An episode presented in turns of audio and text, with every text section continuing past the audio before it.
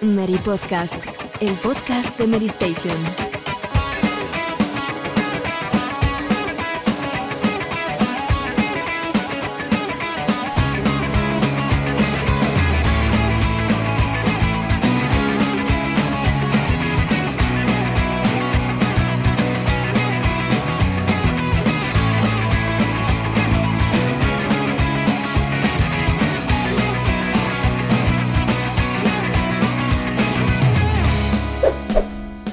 Hola a todos, bienvenidos de nuevo al Meri Podcast. Estamos ya en la temporada 16, episodio 2. Yo no voy a hacer como Sergio Carlos esto de 25, no, no, esto es muy complicado.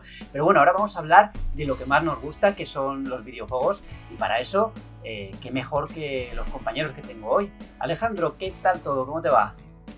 Muy bien, la verdad es que se hace extraño grabar semanalmente. Eh, creo que estamos cogiendo un ritmo apetece, apetece sentarse aquí y hablar de, videojuegos y, la verdad es que la teoría está calentísima. Bueno, solo acaba de empezar todo, ¿eh? eh hemos empezado la temporada y va a haber pues, un montón de noticias y muchísimo debate. Eh, Pedro, ¿qué tal estás? ¿Cómo se te ve bien hoy? Ya no estás con el catarro, ¿no? Bueno, poco a poco vamos recuperando. De momento, de momento he visto que cae por ahí algún mensaje de apoyo a, la comparación entre el del Ring y Breath of the Wild de la semana pasada con lo cual veo por ahí que hay gente que, que piensa parecido a mí. ¿eh? Bueno, bueno, bueno. Eh, es que nos van a cerrar el chiringuito, ¿eh? O sea, eh, si seguimos hablando mal de Zelda. Bueno, si seguís hablando, porque a mí me gusta. a mí no me, no me vais a meter en y a mí, a mí. Pero, bueno, bueno, ahora regular, coges cable, ¿no? No, no, no, a ver, yo, yo, yo no dije que Breath of the Wild sea malo, ¿eh? lo que pasa es que el Den Ring es, es, es, otra, es otra película, directamente. Bueno, yo tengo aquí la promesa de que voy a jugarlo antes de que acabe el año. sigue mi promesa que hice hace ya bastantes meses. y Robe, tú has jugado al del Ring seguro y te lo has jugado y rejugado, ¿no? Muy buenas, eh, sí, lo, he probado, lo he probado un poco durante estos meses desde que salió y, y nada, como decía Alejandro, la semana viene cargadita y eso acaba de empezar y, y bueno, a ver qué, qué, se va cociendo y si no siempre podemos eh, hablar del, del Ring, por supuesto. Pues sí, hoy, hoy tenemos, además de muchas noticias, un debate candente que no podía faltar, ¿no? Que es eh, la defunción de Google Stadia, oh, sorpresa. y vamos a hablar también de la serie del Señor de los Anillos, que, bueno, ha causado cierto... Mm, no, no ha gustado a todo el mundo, vamos a decir. Y ya veremos en qué posición estamos cada uno. Luego, como, como solemos hacer siempre, eh, hablaremos de lo que estamos jugando y ya cerraremos hasta la semanita que viene. Así que vamos allá. Yo soy Borja Ruete, esto es el Meri Podcast. ¡Empezamos! Titulares. Dicen que Beyond Good and Evil 2 ha superado el récord Guinness eh, de, de Duke Nukem Forever, del juego que más ha estado en desarrollo. Y yo no sé si Skull and Bones le sigue la zaga, porque es un juego que lleva ya la tira de tiempo y que se ha retrasado ya, no sé si por quinta vez, o sea, una pasada. Eh, ¿Qué sabemos de esto, Alejandro? ¿Cómo es que se ha retrasado cuando ya estaba a punto de salir? Es increíble lo de Skull Bones, eh, lleva un lustro desde que supimos su existencia y aún así sigue dando vuelta. El, título de Ubisoft multijugador se retrasa hasta el 9 de marzo de 2023, es decir, eh, entre dos y tres meses respecto a su anterior fecha de lanzamiento que se espera en noviembre. la compañía alude a que necesitan pulir Mm, aún más la experiencia. Eh, esos pleites que han hecho tanto con la, con la, comunidad como internamente no han debido salir muy bien y necesitan ese tiempo extra pues para cimentar lo que ellos llaman las bases de algo que esperan extender a lo, largo de los meses, incluso de los años. Mm, yo la verdad es que no sé qué pensar. Yo creo que llega tarde creo que es un producto muy de su tiempo y que ahora mismo un juego de servicio de la estructura que parece que va a tener Skull no sé si tiene el hueco que espera Ubisoft eh, en el mercado. Hombre, es que aquí el problema es que es un juego servicio que tienen que mantenerlo durante un tiempo y que a Ubisoft, salvo con los juegos de, ciertos juegos de Tom Clancy, no le está yendo muy bien, ¿no? Eh, con sus experimentos con Battle Royale que cerraron Hyper Escape. Eh, luego Skull and Bones mm, parece que tiene dificultades para, para, hacerlo continuo, ¿no? Igual en una... Tú creo que has sido el único que lo has probado de aquí, ¿no? ¿Lo llegaste a probar la beta? No se puede hablar. No se puede hablar de, ese contenido, pero... Pero bueno, sabemos que se ha retrasado, ¿no? Yo creo que eso no hay que ser muy entendedor para saber lo que había. Yo la verdad es que en la parte de Assassin's Creed 4 y de todos los siguientes de, de, las batallas navales me terminaron hastiando un poco, ¿no? Y me da pereza todo esto que hay alrededor de, del juego, ¿no? Que es de buscar, eh, elegir las armas, no sé qué, no sé cuántos. O sea, como con mucha, mucha opción de ese estilo. Y yo le he hecho en falta lo que tiene Sea of Thieves, que es también una aventurita más allá de. más allá del barco, ¿no? Sí, es que yo creo que es. Eh, tanto el espacio pirata está ocupado ya por Sea of Thieves y, cuanto más meses pasan, más comunidad eh, recauda, eh, tiene. Pero lo cierto es que Shadow Mons creo que está demasiado centrado en el combate. Creo que tiene muy poco de exploración en cuanto a esa aventura pirata que ofrece decir que al final es una experiencia orgánica, es una experiencia de eh, ve una isla y se crea una mini aventura que luego compartes en internet, compartes con tus amigos y que no es tan limitada como parece que es con Bones. ¿Y tú, Robert? ¿Estás con ganas de subirte al barco pirata o no? No son muchas, la verdad, no, no os voy a mentir. Eh, además de lo que ha dicho Alejandro, que creo, coincido con él, que creo que llega algo tarde y, y quizá también por la, bueno, por la fórmula que, bueno, fórmula, más que nada la temática, ¿no? Que a lo mejor va, a ir a un público reducido. Creo que lo tiene, creo que tiene demasiadas cosas en contra, más allá de eso, como por ejemplo mm, la imagen, ¿no? De un desarrollo de tanto tiempo, tanto retraso y tal, que bueno, normalmente el precedente nos dice que no suele acabar bien. Creo que también divide un poco, ¿no? al final los las personas que lo esperan y confían en él, por un lado, tras estos retrasos y obstáculos durante el desarrollo, va, a tener el listón a lo mejor, de, la expectativa, mejor dicho, demasiado alta y veremos a ver cómo sale, que eso ya lo veremos en su momento. Por otro, creo que hay mucha gente que a lo mejor ha podido perder el, interés y además eh, el retraso a 2023 en los primeros meses, marzo habéis dicho, ¿verdad? Eh, la competencia va a ser feroz. No sé, que creo que juntando todo, tanto los problemas del desarrollo, la imagen, las dudas, eh, la, propia propuesta y la competencia eh, con, la que, con la que se va a tener que, ver las caras, yo personalmente creo que lo va a tener muy, muy complicado, salvo que, oye, ojalá nos sorprenda porque ha salido algo, bueno, pues algo muy, llamativo, que sea diferente o que sea especial y resulte que, convenza y, guste a la gente. ¿Sabéis a quién le, preocupa el tema de, la competencia? A Jim Ryan. A Jim Ryan, que se ha ido hasta la Unión Europea para, para quejarse de, de la compra de Microsoft, de la compra de Activision Blizzard por parte de, Microsoft. Eh, ¿Cómo lo ves tú, eh, Pedro? Eh, lo de, bueno, mira, lo de, lo de, Ubisoft sí te voy a decir muy, muy brevemente, tan solo que es que a mí me da, me da cierta lástima, entre comillas, ¿no? en la medida en la que me puede dar lástima una, una gran compañía porque yo creo que sí es verdad que es un juego que pertenece a otro tiempo, a otro tiempo de Ubisoft, ¿no? en, la que, en la que la compañía innovaba y, ofrecía juegos eh, multijugador muy arriesgados, como este, como, como eh, For Honor, como Riders Republic. Mm, yo creo que son juegos que, que, ya, no tienen, ya no tienen cabida, por desgracia. Y, y, bueno, el proyecto de, el proyecto de Skull and pues tiene mala pinta.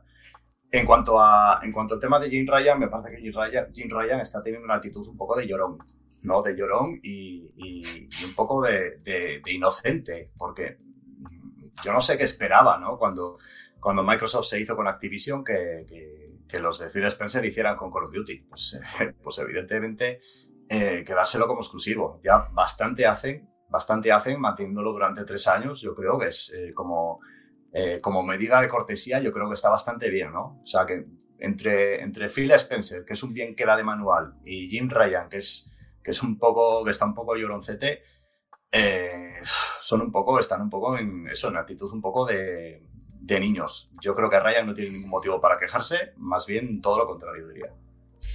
Pero yo no veo que sea una actitud llorona. Yo creo que al final está defendiendo su territorio. El territorio es que Call of Duty es un pulmón económico para PlayStation. Claro, y además es una marca muy potente como para estar en una única plataforma. Y es verdad que eh, Microsoft está haciendo compras muy potentes y muy grandes, de empresas muy grandes, que, no sé, si que pueden afectar al mercado, pero yo tampoco creo que al final Call of Duty vaya a ser exclusiva de Xbox, ¿no? No, me da la sensación de que vaya a ser exclusiva aunque pasen tres años. Ah, igual, después de la actitud de PlayStation de ahora, igual sí, igual sí cambian de opinión, pero yo no sé si, les saldría tan, tan bien eh, desgregar a la comunidad y partirla de alguna forma y no seguir sacando los juegos en PlayStation, porque estamos hablando de un juego que es eminentemente eh, multijugador y que se, lo juegan en, se juegan todas las plataformas. Pero bueno, también os voy a decir, también os voy a decir que a Nintendo le va bien sin Call of Duty, ¿eh? Pero a Nintendo le va bien. haga lo que haga ahora mismo. O sea. No, pero volviendo a Call of Duty, yo creo que el movimiento de Microsoft va a ser claro, va, va a mantener un periodo de multiplataformidad durante X años y a partir de ese momento tiene dos vías, tiene dos frentes. Por un lado, las entregas premium, esas entregas que pueden mantener dentro de su ecosistema y le den embaque a la marca. Y luego el entorno free to play, el entorno de móviles, donde eso puede salir y publicarse en cualquier otro. Claro, o sea, Warzone, yo no creo, no veo un escenario en el que Warzone abandone PlayStation, ¿no? Ni ninguna otra plataforma. O sea, esto va, va, a seguir así. El problema, igual, yo que sé, eh, un Call of Duty principal eh, deja de salir en PlayStation? Pues no lo sé, es que tendremos que esperar y ver, pero primero tiene que aprobarse la, compra, ¿eh? que se está alargando bastante. Aunque desde Microsoft dicen que tienen bastante confianza en que va a salir adelante bien, pero se está alargando mucho.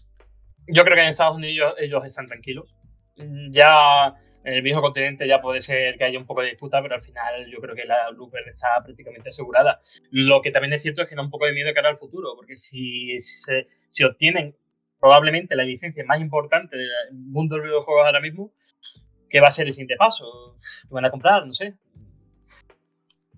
Claro, Electronic Arts. Van a hacer un FIFA. Electronic Arts siempre ha estado ahí en las quinielas, pero en las quinielas de los rumores, no, no, no digo de, de la realidad.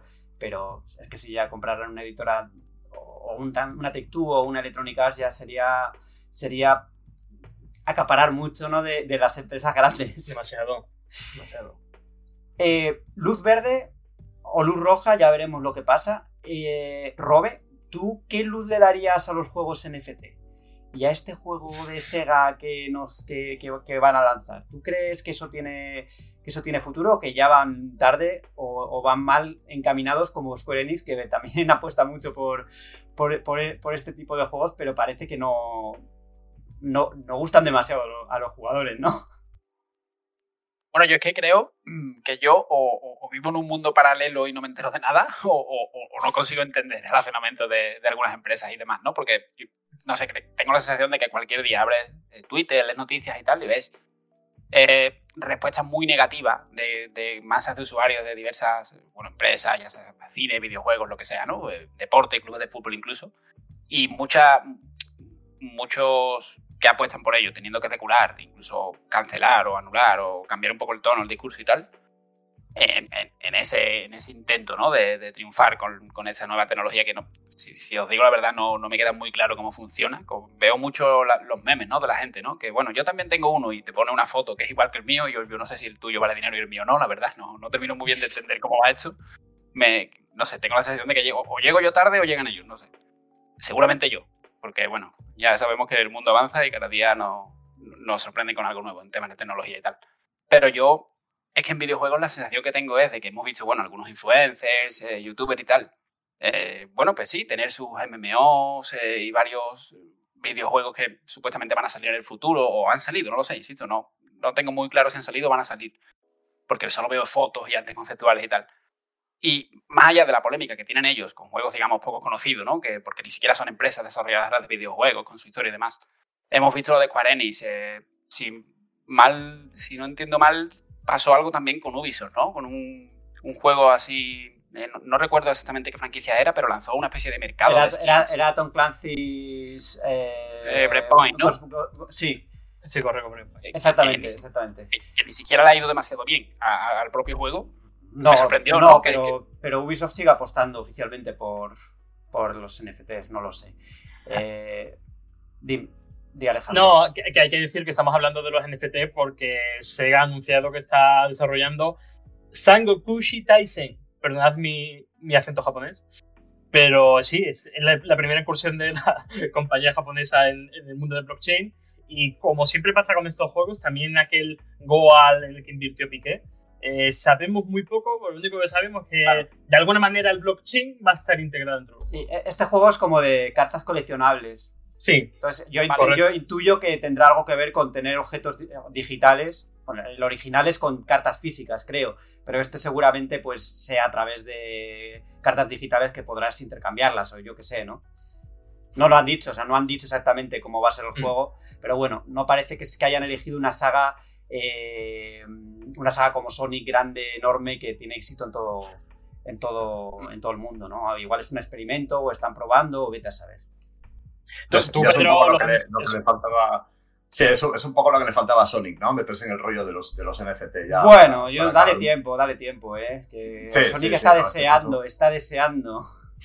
Bueno, No, a ver, yo a ver. creo, yo creo que mm, en este tema de los, de los NFT hay, hay, hay mucho desconocimiento por parte de todos, eh, pero, pero lo que hay también es muy poco interés por conocer más, por lo que yo veo, ¿no? Yo creo que es, los jugadores hemos pasado por el aro, eh, por el aro de muchas cosas a lo largo de los últimos años, sobre todo con el, con el tema, yo qué sé, cuando, si no los DLCs, eh, este tipo de cosas y tal, pero yo creo que esto es una cosa que no termina de llamar la atención de nadie, ¿no? Aparte de que un poco los adalides de este movimiento, pues eh, gente como, bueno, no voy a decir nombres, pero bueno, streamers bastante reconocidos, pues igual tampoco son la mejor cara visible de, esta, de este tipo de, tecnología y de, y de mecánica jugable, como lo queramos llamar, pues yo creo que los que, los que llevamos mucho tiempo en esto, pues no nos termina de llamar la atención, ¿no? Y yo creo que es algo por lo que, por lo que no vamos a pasar. Las empresas se están dando cuenta rápidamente y ya todas están, pues eso, recogiendo cable, echando atrás muchos proyectos.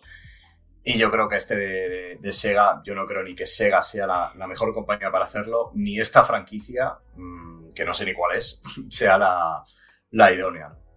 ¿Y sabes lo que ocurre, Pedro? Que eh, yo estuve en la presentación de un juego basado en blockchain, no voy a decir el nombre, y es que yo creo que ni las empresas saben realmente qué es blockchain, porque tú llegas a la presentación y, so- y de media hora, eh, 20 minutos son dedicados a la tecnología que cambiará tu vida, porque esto es como cuando paseaba por el bosque y veía un manantial caer, pues ese manantial se convierte en el blockchain.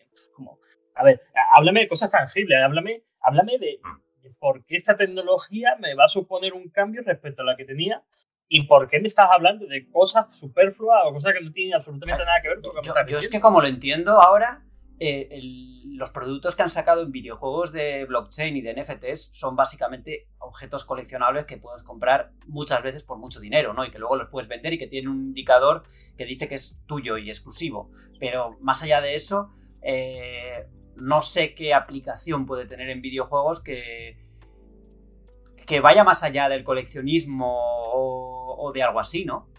En este juego que digo, eh, la tecnología de blockchain se dedicaba a que cada X horas recibías una cantidad de monedas que estaban generadas por el blockchain. Y, y yo me pregunto, Y con ¿Y esas, monedas, con, diferencia? con esas monedas que podías co- comprar eh, objetos, ¿no? Supongo. objetos, pero la pregunta es, ¿esas monedas qué se diferencian a unas monedas que puedo recibir en el FIFA tras ganar un partido? Que son los Claro. blockchain. Pues esa pregunta no me la contesta nadie. Yo que tengo, Eh, yo tengo que, la duda esas de. monedas de FIFA. No, perdona, Robin, muy breve. Sí, sí. Que esa- esas monedas de FIFA ya tienen un valor económico. En, en un Claro. mercado negro, pero ya, ya tienen un valor económico. Correcto. Por lo menos. ¿Sabes? Yo, yo es que tengo la duda, en, en tantos juegos digitales que tenemos ahora a mano y tal, con, con micropagos, con, o sea, si aplicamos, si, por, un, por, por suponer algo, ¿no? Ima- Imaginamos FIFA con esa tecnología, NFT, blockchain y tal. eh, eh, entiendo yo que el tema del NFT está muy ligado al tema de la posesión, ¿no? Posesión digital, que, bueno, hay incluso pintores, ¿no? Que sacan NFTs de, su- de sus obras y demás. Eh, En un equivalente a FIFA, por ejemplo, de Foot, con el tema de los cromos, los sobres, los jugadores y tal, ¿qué sería? Que, que si yo poseo o compro el NFT de Messi, eh, solo lo tengo yo, ¿no? No me voy a enfrentar a alguien que lo tenga porque entonces, entonces volvemos a lo mismo, no, no sabemos exactamente eh, qué, qué sentido tiene, ¿no? Es una, no sé, es una manera nueva de vender. O sea, antiguamente llamaba un señor a tu puerta y te quería vender una enciclopedia, una cobertería o algo, pero bueno, normalmente no la comprabas, pero ya la podías ver, lo mismo te gusta. Pero ahora me anuncian o me ofrecen muchísimos temas de, de- de, bueno, de esta tecnología que hemos comentado, pero es lo que ha dicho Alejandro con la presentación esa, de que 20 minutos hablando de que va a cambiar tu vida y tal, pero, pero nadie te dice lo que es, ni, ni cómo es, ni que, no sé, yo realmente estoy totalmente perdido en este, en este tema. A Ubisoft yo creo que no supo enfocar, porque con el tema de los NFT en Ghost Recon Breakpoint era en plan series limitadas de los objetos. Y, por ejemplo, lanzaban 500 cascos militares. Y esos 500 tenían una, una numeración en la nuca, en plan minúsculo, dos píxeles, Y en plan, joder, me están vendiendo una cosa de 500, 600 euros, un valor súper inflado por un objeto que puede tener cualquiera que se diferencie mínimamente. Es que para qué te vas a 600 euros, es que ya es... Claro. Ah, yo, yo sé, entiendo que a la gente le gusta tener cosas exclusivas y decir, mira, esto los- lo tengo yo y es mío y, y- y no lo tienen los demás, ¿no? Pero, no sé, creo que al menos el tema de los precios, eh, yo a mí me- es que no, no me puedo explicar que alguien se gaste 600 euros en un casco de, de, de Breakpoint, de, de, de, Ghost No, yo, yo- desde fuera, desde fuera la percepción que tengo es un mercado inflado por especuladores y para especuladores. O sea, no. Claro. Es que no veo ningún interés para ni el usuario normal ni el inversor. Es un mercado para a ver quién la tiene más grande. En Meristation hace ya un tiempo teníamos una sección que se llamaba APM y había una cosa que a mí siempre me llamó la atención y me gustó que se llamaba el bulómetro. Y en, en esa sección se medía, digamos, eh, como un termómetro si el rumor o la filtración tenía fundamento o no. Entonces, me parece divertido que, que la traigamos al Meripodcast, en formato Meripodcast, porque en las últimas horas ha salido, yo diría que más que un rumor, que ya es una, filtración, que Horizon va a tener un remake o una remasterización. Y yo cuando lo he leído he dicho, pero, pero si este juego tiene poquísimo tiempo, mm, va a ser un caso como Uncharted igual, pero también ha salido en PC antes. Entonces yo no- lo que se ha dicho es que va a tener pues, mejores animaciones, mejores gráficos, eh, más opciones de accesibilidad, etcétera, etcétera. Pero, mm, de verdad, hay hueco para lanzar un remaster de Horizon Zero Dawn pues, que se ve tan bien. ¿Qué pensáis vosotros? Pues a mí me ha dejado un poco, un poco así. A mí, a mí me ha dejado con un poco de bajón. Yo, yo para empezar, yo descartaría que sea una remasterización porque yo de hecho el juego, eh, yo creo que ya está entre comillas remasterizado en PlayStation 5, que ya, ya va, ya va a 60 60 frames, FPS y sí. 4K, me parece, sí. Entonces yo cuando lo vi, lo primero que pensé es que podía ser la típica mejora técnica que Sony te cobra 10 euros, ¿no? Como, como con Ghost of Tsushima o, o, Death Stranding, ¿no? Que ya lo hicieron en su momento. Eh, pero luego, pues, eh, bueno, dije, no, no, es que si tal, tiene que ser un remake. Y un remake de un juego de 2016, puede ser, por ahí, Fue 2017, si no me Eh, equivoco. Sí. o, o 17, sí, eh, que encima se ve fabuloso hoy en día, eh, a mí me parecería algo completamente absurdo. Yo creo que en el caso de The Last of Us sí podía haber cierto debate, ¿no? Porque la diferencia al final era palpable. O sea, Y el, la y el diferencia juego original era de Play 3, claro. Claro. Claro, Eh, o sea, había una, había una generación en- entre, entre medias, ¿no? Después de todo. Aquí estamos hablando de, de- de una generación a otra. Pero- Pero, el primer juego. Pero claro, Pedro, según lo de, Sí. según estaba introduciendo el tema y según estaba hablando, me he acordado de Uncharted.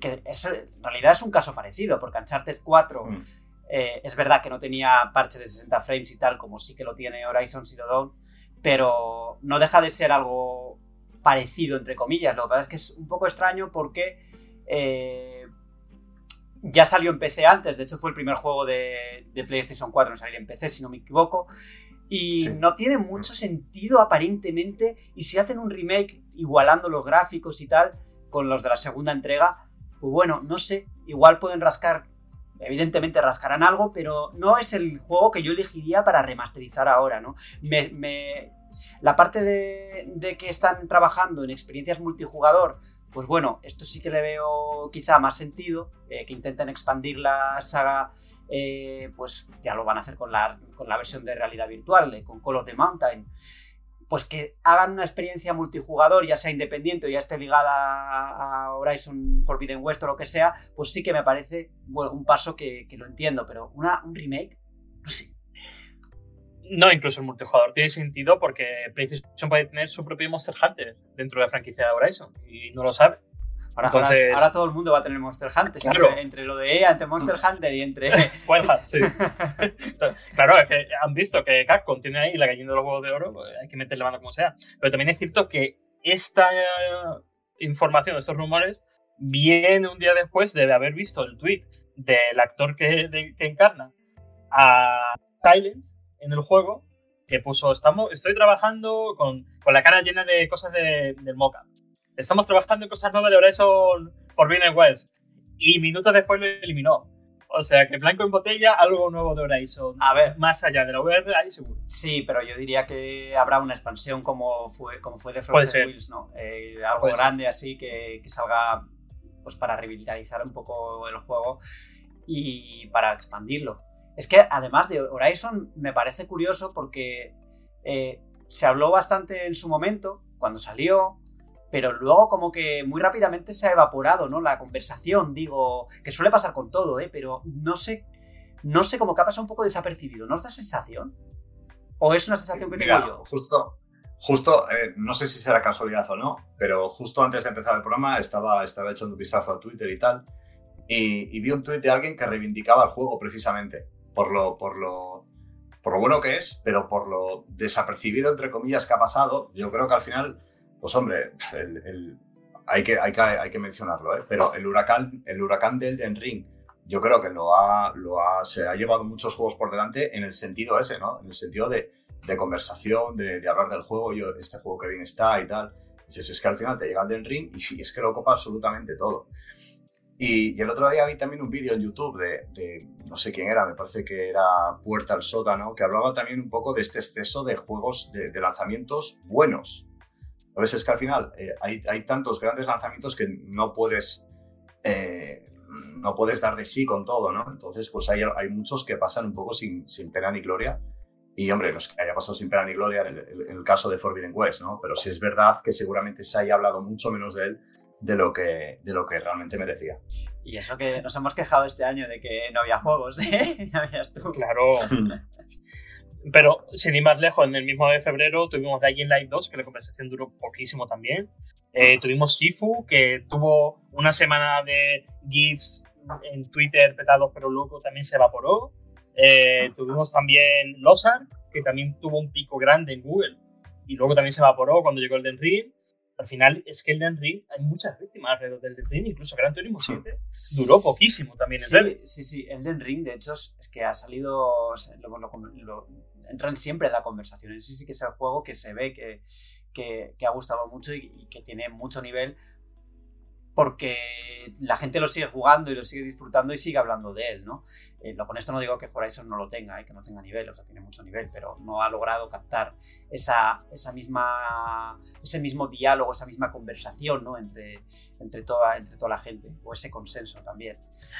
De hecho, aquí en este podcast tenemos al, a la persona que elaboró la guía del Elden Ring de Station, eh, Roberto Pineda. Eh, sigue jugándolo a día de hoy, incluso sigue descubriendo cosas nuevas. Eh, Hay veces que me dice un día, oye, que he encontrado esto que desconocía que existía. Es como, pero si te has mamado el juego de A a B, ¿cómo, puedes descubrir cosas que todavía no conocías? Robert, ¿por qué Elden Ring te sigue sorprendiendo tantos meses después? A ver, al final es que ha pasado también con, con la saga Soul, ¿no? Al final, eh, mucha gente. La comunidad de este juego es, se implica muchísimo, que si el platino, los trofeos, eh, los new game, eh, probar nuevas builds. eh, no sé si lo recuerdas, te comenté hace hará un mes y pico, dos meses como mucho, que bueno, estaba un día aburrido, no sabía qué jugar. He completado el Den Ring en torno a media docena de veces, ¿vale? Llevo cinco o seis partidas. Y el otro día me lo puse, bueno, pues por, recor- por- por recordar un poco, por algunos parches que han metido, algunas cositas eh, menores y tal. Y acabé pasándome el juego otra vez. O sea, mm, no sé si es porque, a ver, eh, los fans eh, de From Software eh, somos así, eh, quemamos el juego al máximo, probamos. Robert, dilo, dilo, con la- dilo, dilo como tienes que decirlo. Sois unos malditos enfermos. sois unos y, y unos turras. locos. Sí, sí, somos pesados, pero, pero, pero pesados de que Y- yo no- locos. Es que, ¿cómo puede ser que la noticia sea Horizon Zero Dawn y, haya- y hayamos terminado hablando de de Elden Ring? Que Oh. Alejandro haya metido el tema y haya preguntado a Robin muy estratégicamente para que sigamos sí, sí. hablando de Elden Ring y para que en todos los podcasts No, se pero- Ring. Pero es que eso da sentido al debate de Horizon, que porque ha Claro. desaparecido, porque claro, es que ah, ha. Yo creo que Mira. es un poco porque la generación pasada, o sea, es teoría totalmente eh, personal, porque al final siempre solemos quejarnos de que este año hay pocos juegos y el, año que viene decimos lo mismo, y lo hacemos con generaciones, o siempre acabamos igual y al final es recurrente. Pero creo que la generación pasada, los últimos años, nos acostumbramos a un nivel eh, altísimo con The Last of eh, parte 2, con God of War, con Tsushima al final. Y claro, creo que Elden Ring, yo personalmente creo que ha sido el primer juego desde esa época, entre comillas, eh, en la que hemos bueno, pues visto ese tipo de juego, ¿no? Que parece que va a ganar todos los premios, que va, que, que, va a estar la gente meses hablando de él, creo que a lo mejor, eh, bueno, Ragnarok, eh, puede que, puede que consiga de nuevo eso, o ya nos iríamos a la secuela de Breath of the Wild. Pero yo creo que es un poco porque nos hemos acostumbrado a eso, ¿no? A un nivel que está como, como por encima de los grandes juegos, ¿no? Porque, como habéis dicho, Horizon y Gran Turismo y juegos así, pues evidentemente son juegos muy buenos y que, que cuentan con millones de seguidores. Pero como que se quedan un pelín bueno, iba a decir cerca, pero creo que se queda realmente lejos de, lo que ocasionan cuando llegan juegos como Zelda, Super Mario, y que ahora, en este año, lo estamos viviendo con, con Elden Ring. Pues, eh, pues todo dicho sobre Elden Ring, me tienes contento Alejandro, no solo me, me introduces Elden Ring en cada podcast, sino que además tienes una camiseta del Real Madrid de fondo. Pues sí, del más grande. Y hablando del más grande, las cosas buenas siempre vienen juntas. Es que, ¿qué he hecho para merecer esto, la verdad. En fin, en fin. Bueno, vamos a hacer unos segundos de pausa y vamos al debate. Decía Phil Spencer hace un tiempo que la competencia real de Microsoft es Amazon y es Google. Y resulta que decía el otro Phil, Phil Harrison, el jefe de Stadia, que Stadia no iba a cerrar, que habían invertido mucha pasta y que eso iba a salir seguro, que era una apuesta segura para, para Google y que habían invertido mucha pasta. ¿Y qué ha pasado? ¿Qué ha pasado? Pues que este idea cascado, este idea muerto, este idea cerra. Bueno, vamos a celebrar el funeral de Stadia, pero intentando no, hacer el podcast un funeral, ¿vale? no, pero era, era algo que se veía. Anunciada. Sí, o sea, se veía venir. O sea, desde que, desde que lanzaron el servicio, o sea, yo nunca entendí cómo lo hicieron eh, en plan una tienda. Una tienda digital, pero en la nube. Eso ya no gustó, que la gente quería un servicio, ¿no? Quería algo más parecido a Xbox Game Pass con posibilidad de, de jugar en la nube a los juegos, ¿no? Eh, se vio enseguida que, esto no iba a que esto no marchaba bien y ya cuando mm, cerraron los estudios, salió Redmond y todo esto, pues ya de alguna forma se certificó y aún así seguían diciendo eso de no, no, esto sigue adelante, vamos a aliarnos con terceras empresas, bla, bla, bla. tanto sigue adelante que incluso los estudios que van a publicar juegos de aquí a un mes no sabían del cierre no sé quién lleva la política de comunicación en Google, pero desde luego mentir, mintiendo un rato. Por no hablar de los juegos exclusivos que había en la plataforma. Eh, como Guild. Bueno, como Guild, que ya se ha anunciado que van a, van a hacer port, ¿no? A otros sistemas. O, van a intentar trasladar también las partidas a, otros sistemas. Claro, ahí hablamos también de la progresión que tiene la gente ahí, ¿no? O sea, tú te juegas, a pasar un caso de un chaval o un chico que, estaba jugando, que ha jugado como 5.000 horas a Red Dead Online y dice, ¿y ahora qué pasa con mis 5.000 horas? ¿Eso se va a trasladar a, la versión de PC o a la versión que sea o no? O sea, tela, ¿eh? Es que, no sé. A mí este día ya me... Tú te lo compraste, ¿no, Alejandro? Eh, yo me lo compré y cuando vi la noticia me alegré en cierto modo porque van a devolver todas las compras que hayan realizado usuarios desde la tienda de Google. Y yo entre ellos. O sea que voy a recibir como la paga de Hacienda, ¿no? Unos 50 euros de aquí a unos meses. tampoco, has comprado mucho entonces, pues por lo veo. lo has comprado, ¿no? Nada, compré Metro Exodus, que lo pusieron como a 7 euros y, el resto Guild que lo analicé en Medistation y poco más. Poco más. ¿Y tú, Pedro? ¿Eras defensor de Stadia? ¿Te encantaba Stadia? ¿Jugaste a Stadia? No, no. Eh, yo creo que cuando, cuando has dicho lo de celebremos el, el funeral de, de, Stadia, yo creo que celebrar es, es, la palabra además que, que, hay que usar porque eh, yo creo que mm, está feo decirlo, pero yo me alegro de que, de que, de que Stadia haya fracasado. Me alegro porque, bueno, me, me, voy a poner un poco en modo relaño, si me permitís. Mm, pero no, no hables de, no hables de Star Wars. No, no voy, a, no voy a hablar de Musous y de. No, no, no, no. no, y, de, y, de, y, de, tortilla de patatas sin cebolla y tal. No, no, eso lo dejamos, lo dejamos para, para, para otros foros. no, a ver. Eh, yo creo que hemos, hemos, pasado un poco de las, de las. Hemos tragado con las ediciones físicas ridículas y libros de instrucciones. Hemos tragado con, con las ediciones digitales a precios desorbitados. Hemos tragado con servicios de suscripción eh, por los que tú pagas por jugar algo que ni siquiera es tuyo. Porque tiene sus cosas positivas después de todo, ¿eh? no, son, no son pocas. Pero claro, eh, pasar por eh, pagar un juego que no es tuyo a precio completo, yo creo que eso, pues hombre, era algo un poco que es una idea de, bombero retirado, ¿no? Como se suele decir coloquialmente. Y, yo me alegro especialmente porque yo creo que nos, eh, vamos dirigidos a un futuro sin consolas. Yo creo que eso es, inevitable. Yo creo que es un futuro que no nos gusta, por lo menos a ninguno de los cuatro que estamos aquí.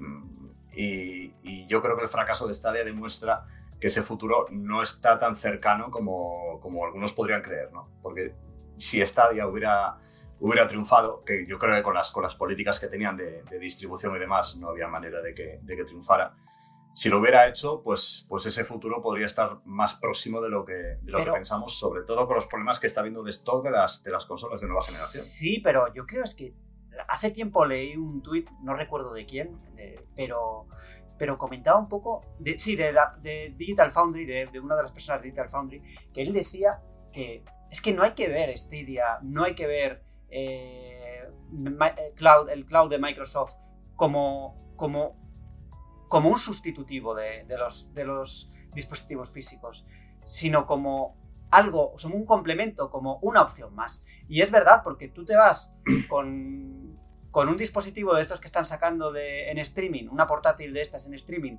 te vas al metro y no puedes jugar, a menos que compartas eh, conexión o alguna cosa de estas, es que no puedes jugar y nunca va a ser la misma experiencia que jugarlo en un dispositivo nativo. Eh, siempre va a haber algún problema, a menos que avance muchísimo la, todo esto y que todo el mundo tenga internet súper rápido en los teléfonos móviles y en su dispositivo, pero es que esa realidad no está cerca. Es el mensaje que también quiere mandar Phil Spencer cuando le preguntan por Xbox Game Cloud, que no es un sustituto, es un complemento de tu experiencia física, que tu experiencia física no la puedes cambiar por nada en absoluto, pero también es cierto que Microsoft de alguna manera también se quiere ir hacia ese campo y en 10, 15, 20 años probablemente ese apoyo sea el doble o el triple respecto al que vemos ahora y que el físico quede relegado ese complemento que ahora es Game Cloud. Entonces, ¿qué problema hay? Puede ir muy bien. Stadia iba muy bien, todo hay que decirlo, iba bastante mejor que, que Xbox o Game Cloud. Pero hay un problema de preservación, es que si a Google se le caen los servidores durante qué hora no puede jugar. Eh, que si ahora mm, hacen dos inversiones malas y cierran, ¿qué, ¿qué, pasa con tu dinero? ¿Qué pasa con tus partidas? ¿Qué pasa con tu juego? Pero eso no solamente tenemos que extrapolar a plataformas que ofrecen esos servicios. Claro, los digitales es lo mismo. Steam está también pendiendo de un hilos y eh, les va mal y tienen que cerrar. Entonces, a ese futuro nos quieren llevar. Eso es lo que decía en Twitter cuando se anunció. Yo con ese futuro conmigo no cuenten. O sea, mi futuro es la estantería que estoy viendo ahora mismo delante de la cámara, con mis 30 juegos, mis sagas, y de ahí nadie me va a mover. es que a, mí me, sorprende, mucho, perdona Borja, me sorprende mucho la confianza prácticamente ciega que tiene la gente en Steam. Porque este, Steam, al fin y al cabo, es, no es otra cosa que el mayor DRM de la historia de los videojuegos. O sea, yo, yo recuerdo todavía la primera vez que instalé Steam en el, en el ordenador, claro, hace, vamos, la, una época antediluviana. Eh, desinstalé Steam del, del, PC y con ello se desinstalaron los juegos. Vosotros diréis, claro, evidentemente. Bueno, claro, evidentemente era, era el comienzo de esto y claro, me, me pilló un poco sorpresa, claro, o sea que mis juegos están sujetos a esta plataforma pues sí, estaban sujetos. Y, la gente tiene como eso, ¿no? Una fe ciega totalmente en que, en que Steam va a perdurar por siempre y van a estar tus juegos y tal. Oye, mm, esto no, aquí en la vida no hay nada seguro. Puede cerrar Steam y, puede cerrar cualquiera, ¿no? Hemos visto cerrar tiendas de, de Nintendo, por ejemplo, la, la eShop de 3DS, ¿puede ser? La Wii U y la, la, Wii U, la de 3DS cierran, en, cierran mes que viene, el, año que viene, en marzo, si no me equivoco. Eso, eso es, hemos visto como Sony tuvo la intención de cerrar la, la Store de PS Vita y de PS3, bueno, de hecho lo ha hecho. Lo, lo que pasa es que, bueno, puedes seguir descargando tus juegos, pero las tiendas están cerradas. Y, y bueno, al final es un riesgo, ¿no? Eh, y, y ese, ese compromiso con el formato físico, ¿vale? Yo no lo veo tan claro por parte de Microsoft, ¿no? Yo creo que es un poco contradictorio. Eh, un poco decir, eh, no, pero el que toca ahora, el que toca ahora. Pero el formato físico, el formato físico hoy en día tampoco asegura nada. O sea, el formato físico de hoy en día, si tienes que instalar parches y dependes de, de que estén disponibles, una vez no estén, vas a jugar a la versión 1.0 si no lo tienes instalado otros, ¿no? Tampoco tiene una seguridad de que, te vas a, de que vas a jugar a la mejor versión, porque no, no va a ser así. Eh, seamos realistas, todo ya depende de, Internet y, y, nada es para siempre, pero tampoco es para siempre los juegos físicos. Y eso también lo quiero destacar, que es que los juegos físicos tampoco son para siempre. los juegos físicos, los discos se estropean. o sea, nos, han, nos, han, dicho, o sea, cierta, cierta, cierto grupo de gente piensa que los juegos, si lo tienes en disco, ya son, son indestructibles. Y a mí, yo, os digo, a mí se me, rompió Final Fantasy VII, el original que tenía, se me rayó y de repente, o sea, lo puse y ya no funcionaba. No, y que se, se, estropean también las consolas. Eh, bueno, pasan los años y al final puedes tener un juego de una consola hace 3, 4 generaciones que a lo mejor es muy difícil de encontrar ahora mismo, o te tienes que ir a otros mercados que ya sabemos cómo funcionan. Al final, la, creo que no nos hemos dado cuenta de lo, rapidísimo que ha cambiado los tiempos durante, el avance de la tecnología durante los últimos 8 o 10 años. Y que parece que hemos pasado un día para otro en llorar un poco la pérdida de lo físico a, a casi ni darnos cuenta de que no controlamos o no tenemos, entre comillas, absolutamente nada, ¿no? O sea, eh, en Xbox con el tema del, del, DRM, que ahora parece que está cambiando, o que ha cambiado, mejor dicho, no, no he llegado a probarlo.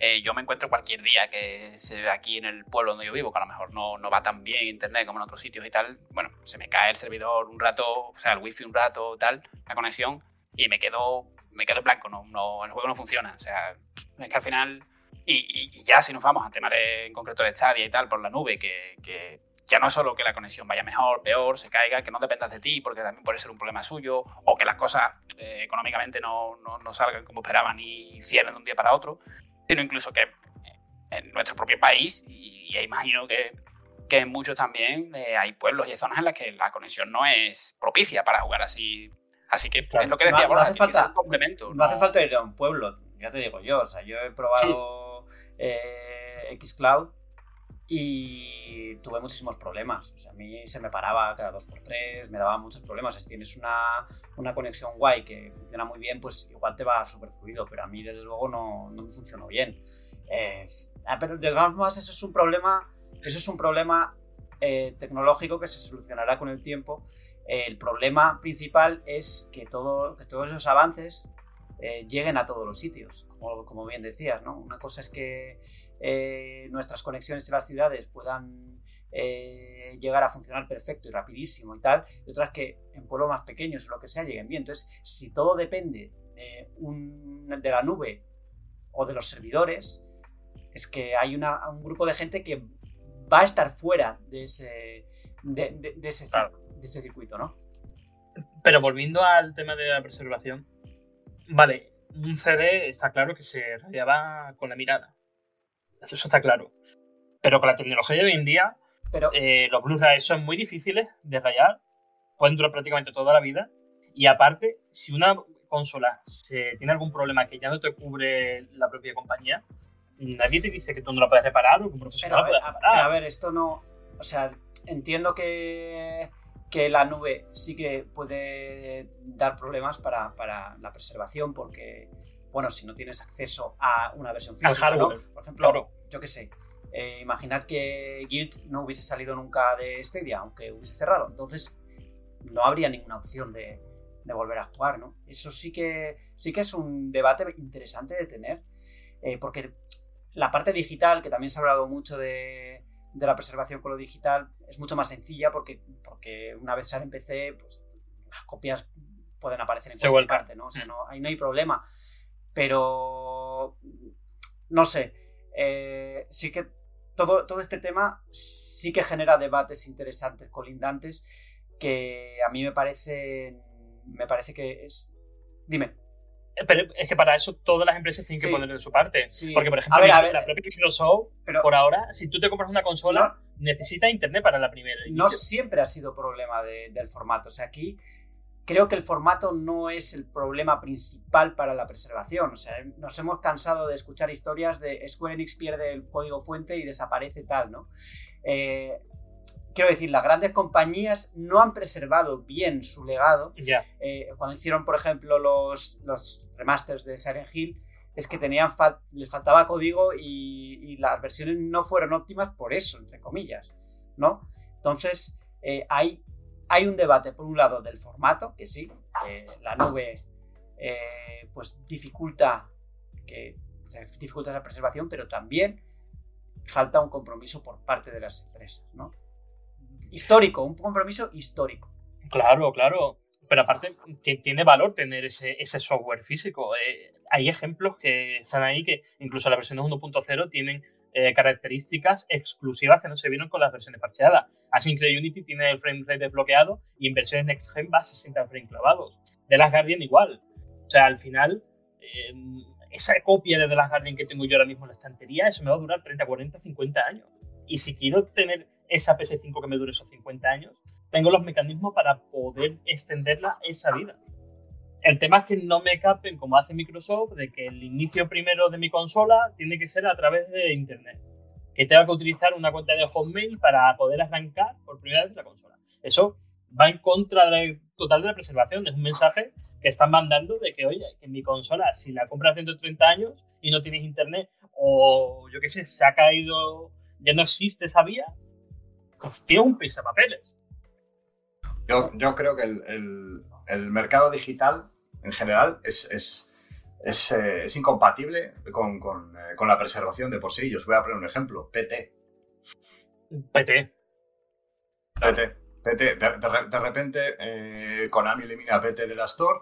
¿Cuánto pasa a costar una PlayStation 4 con, con PT instalado? Pero es incompatible, pero es incompatible. Imagínate, imagínate sí, que hubieras instalado PT de la consola. Sí. Eh, ¿qué, haces? Entonces, te has, te, has, quedado sin. Eso es verdad, eso es verdad. pero... Entre comillas, más influyente de terror de los últimos 5 o 6 años. Sí, pero eh, eso hablamos de el formato físico y el formato digital en consola. O sea, en PC la preservación digital está garantizada. ¿No? Aquí estamos de acuerdo. Hombre. Bueno, sí, yo creo que sí, porque el. Claro, una vez que sale en PC. 95% es lo único que tienen. Ya, ya tienes, ya. tienes el acceso a los archivos. O sea, ya. A ver, no vamos a hablar de piratería, pero quiero decir, la preservación se puede hacer tranquilamente, ¿no? Eh, en el caso de consolas, es verdad, o sea, PT es el claro ejemplo de, de un juego que no se ha preservado per se, lo tienen los que lo tenían en el disco duro en su momento. Y los que. y, las reproducciones que se han hecho luego con Unreal Engine, ¿no? Yo, yo no lo tengo, yo me quedé sin jugarlo. Lo tengo instalado, o sea, lo tengo, lo tengo en mi biblioteca, pero ya no lo puedo descargar, qué pena. Como muchos, ¿no?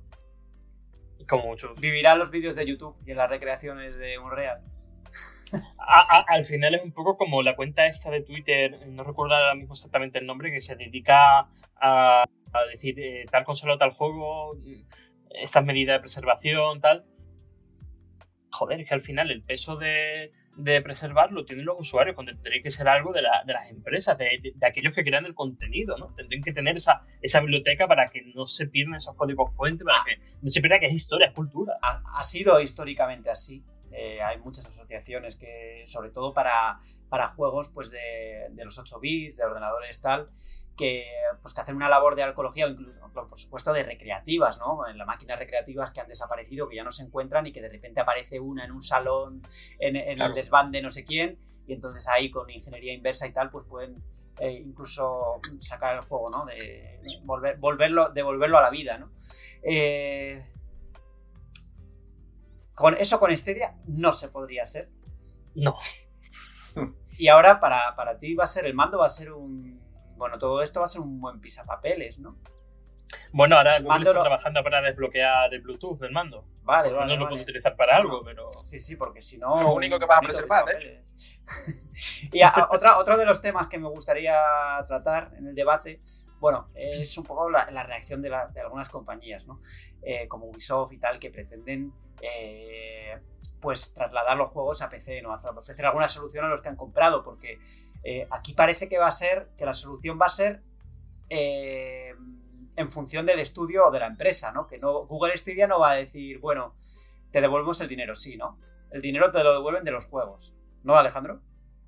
el dinero te lo devuelven tanto de los juegos como del hardware que has comprado a través de. Vale, vale. Pero no hay mecanismo, va a haber mecanismos para eh, trasladar la progresión. A menos que la compañía haga alguna, alguna, alguna Porque yo no sé, por ejemplo, si los juegos de Ubisoft funcionaban con Ubisoft Connect también. O sea, si, te- si la- se guardaba la partida también en Ubisoft Connect. No, no lo sé, pero pu- pueden parchear el juego que hay, hay ahora mismo Stadia, integrar Ubisoft Connect y luego llevarlo a la nube a otras plataformas, como ahora mismo hay en Valhalla entre Xbox y. Claro, pero eso pasa, eso pasa con según qué compañías, ¿no? Con Ubisoft que tiene Claro. un sistema centralizado y tal, pero con los juegos así o más pequeños o, o no tan pequeños, pero, pero tal, yo creo que va, va a haber mucha gente que se va a quejar por eso, ¿no? Bueno, los que es que bueno, los que juegan a Stadia, que no serían muchos. No serán muchos, pero por ejemplo, eh, Destiny 2 había más jugadores de Destiny en Stadia que de Halo Infinite en Steam. Duras No sé declaraciones. No, no sé si dice mucho de, de, de Ya. Stadia en Stadia. Venía con ganas, venía con ganas. desde Venía con la- Sí, Sí, sí, con la escopeta cargada. Pero es un dato curioso. Halo está también celebrando su propio funeral, ¿no? Porque le está costando muchísimo. O sea, eh, eso que es un juego que salió con muchas expectativas, que, que el juego en sí está guay, pero, pero que ha fallado en lo que ha fallado Ubisoft con los, con los servicios, en lo que está fallando todo, ¿no? Que, no- que no han sabido construir eh, un servicio que funcionara a lo largo del tiempo, ¿no? Claro.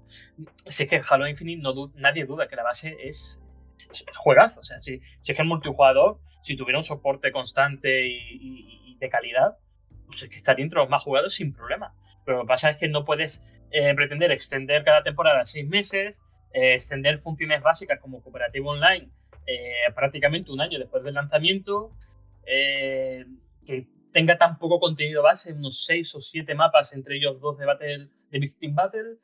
Mm, eh, No sé, si quieres crear un entorno competitivo y crear ese engagement con la comunidad, lo que no puedes hacer es dejarlo ahí prácticamente. No sé, que está seco. no- el futuro de Halo Infinite también me preguntan y digo, si es que es, es a una temporada que ya me apuntan al año que viene, porque lo que van a sacar en noviembre es como una semitemporada, una actualización de invierno. Vamos, que de Infinite parece que tiene poco, ¿no? Yo creo que hay una maldición con los juegos que tienen ese- ese- esa coletilla de Infinite, ¿eh? Eh, Bueno, aquí Phil Spencer hablaba de un plan a 10 años y ya hemos visto cambios en la dirección con Bonnie Ross fuera, eh, nuevos puestos en el liderazgo, que eso habla bien porque el, ahora mismo el líder de 343 Industries es el tío que re- revitalizó la Master Chief Collection y la hizo una colección de bien, pese a todo el lanzamiento polémico.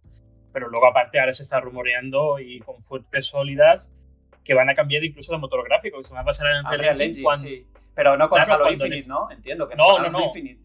pero en futuros proyectos de una inversión del Slipstream Engine que hablaban que iba a ser la base de la nueva generación. Y Halo Infinite todavía no tiene ni Ray Tracing.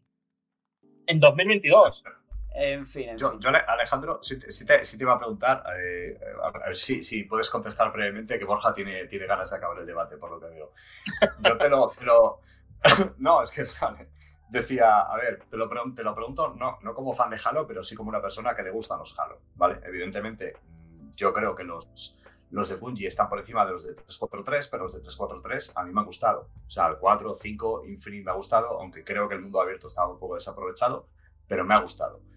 Pero los, los fans acérrimos de Halo reniegan completamente de 343. Y, y yo te quería preguntar un poco mm, si me puedes decir por qué. Alguien que no es súper fan de la saga, o sea, ¿por qué los fans mm, tienen ese- esa inquina con, con 343? Pero a ver, esto viene de lejos, que esto ya da para otro debate. Mm, Te lo voy a resumir lo más brevemente que pueda. Son ya más de 10 años de- desde que 343 tomó las riendas de la saga. Y hemos tenido tres entregas, de las cuales una llegó para ser la revolución de Halo, lo convirtieron en un shooter moderno que estaba, estaba claro que no iba a tener ni- ningún rumbo. Pasaron a Halo 5, que es totalmente lo contrario, un shooter súper competitivo, medido, hardcore, que no era fácil de entrar. Y luego llega Halo Infinite, que es como el medio camino entre Halo 3 y un shooter moderno, y dices, oye, es el origen, es, eh, se siente Halo, pero a la vez es algo fresco, y llega con ese soporte tan bajo. El problema de 343 de Industry es el...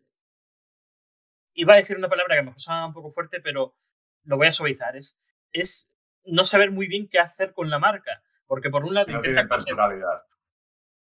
por una parte, intentan recrear lo que Bungie fue en un momento, fue ese punto álgido de Halo 2, Halo 3, pero por otro lado quieren buscar su propia personalidad y se quedan como un poco en tira de por medio. Halo Infinite habían conseguido, sobre todo con el multijugador, un juego que tenía identidad y se sentía Halo. Pero claro, si no le das soporte, si no le das contenido, si no le das esa, eh, eh, esa solidez a lo largo de las temporadas, pues lo que te ocurre es que queda un juego mm, con una comunidad de solo para los entusiastas máximos. Y yo me considero entusiasta y he tenido que dejar de jugar porque al final es que siempre juego los mismos mapas, los mismos modos, no hay nada que me anime a continuar. Y al final es la sensación de, que 343 eh, no ha tenido una dirección eh, sostenida a lo largo de los años y a lo largo de las entregas. Siempre han querido eh, que si por un lado hacer su propio Halo, eso fue mal con Halo 4, hicieron un juego súper competitivo que aludía a ese público hardcore, no lo jugaba nadie nuevo, no, no atraía a las masas de Call of Duty, etcétera, etcétera, las masas modernas, y luego llega a ese punto intermedio, lo que falla es todo lo demás. Entonces, como a lo mejor ese cambio de liderazgo con Bonnie Ross fuera, pues a lo mejor le sienta bien. Quién sabe, pero desde luego Halo Infinite lo que está claro es que no es un juego a 10 años.